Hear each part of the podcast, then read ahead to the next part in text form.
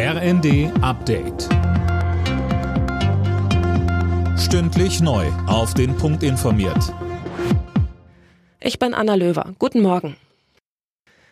Kommen ab morgen neue Bahnstreiks? Die Friedenspflicht zwischen der Lokführergewerkschaft GDL und der Deutschen Bahn endet heute. Damit werden Streiks wahrscheinlicher. Vor denen hat auch Bundesverkehrsminister Wissing in der Bild am Sonntag gewarnt.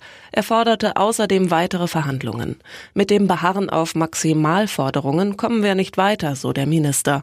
Größter Streitpunkt bleibt die Einführung einer 35-Stunden-Woche. Die GDL beharrt darauf, die Bahn lehnt sie ab. Der Abhörskandal bei der Bundeswehr beschäftigt weiter die Politik. Nachdem Kanzler Olaf Scholz eine zügige Aufklärung angekündigt hat, meldet sich jetzt auch die Union zu Wort und fordert Antworten von Scholz. Colin Mock. Der Bundeskanzler muss sich dafür vor dem Bundestag erklären, sagte CDU-Politiker Dobrindt dem Spiegel. Er bringt auch einen möglichen Untersuchungsausschuss ins Spiel. Dass es überhaupt so weit kommen konnte, dass Russland ein Gespräch von Luftwaffenoffizieren abhören konnte, hat womöglich mit einem Verstoß gegen die Sicherheitsregeln der Bundeswehr zu tun. Es gibt Anhaltspunkte, dass ein nicht nicht ausreichend sicheres Kommunikationsmittel verwendet wurde, sagte eine Sprecherin des Bundesverteidigungsministeriums der Bild am Sonntag.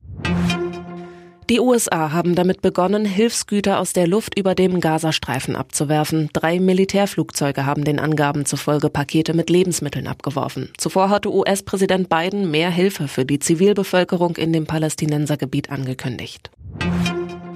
Stuttgart bleibt in der Bundesliga auf Champions League Kurs. In Wolfsburg gewann Stuttgart 3 zu 2 und festigt Rang 3. Dortmund bleibt nach einem 2 zu 0 bei Union Berlin Vierter. Leipzig ist dank eines 4 zu 1 in Bochum auch noch im Rennen.